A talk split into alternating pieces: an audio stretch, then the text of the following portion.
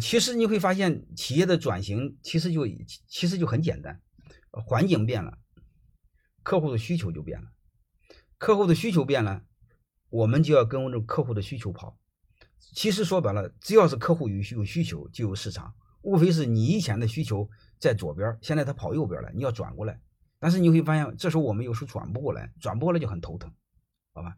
我先给大家谈一个，所有的行业我都谈一个，它不管是制造业，好吧？就是我们的增量空间已经没有了，啊，就是我们再想有以前那样的好时候，闭上眼睛就能挣钱，傻瓜都能挣钱，已经没机会了。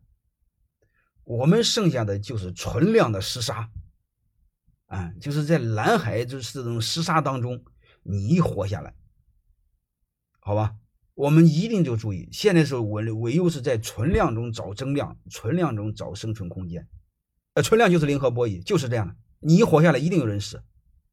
你比如昨天我有一个学生做那个半亩花田的化妆品的，就是卖那个什么面膜的，手膜、屁股膜的那个，他偏向于中低端，就是小小女孩子用那东西，他生意很好，那是高端品牌就是了。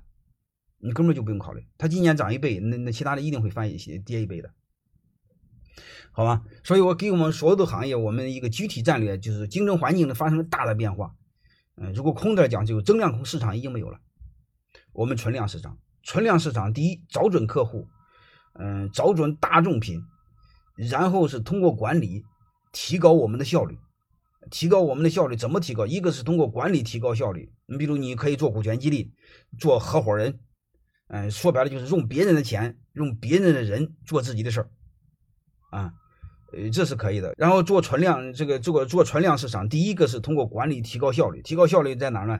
一个是人，啊，一个人就是就用我好好用好我的股权激励，说白了，让他们拿钱给自己干活，他都内部不，他只有不不是不糟蹋你的钱嘛？好吧，这是第一个。第二个呢，你们好好学习管理，通过管理提高效率。嗯，别人三个人干两个人的活。你一个人干两个人的活，你这样和别人竞争不就是好竞争吗？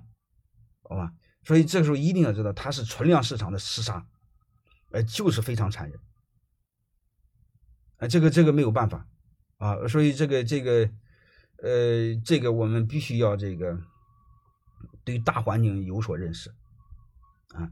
但是有些行业是可以的，我建议你们可以尝试。刚才说过，你像这个和民生相关的。和日常消费相关的，和老百姓相关的，都是可以的，啊。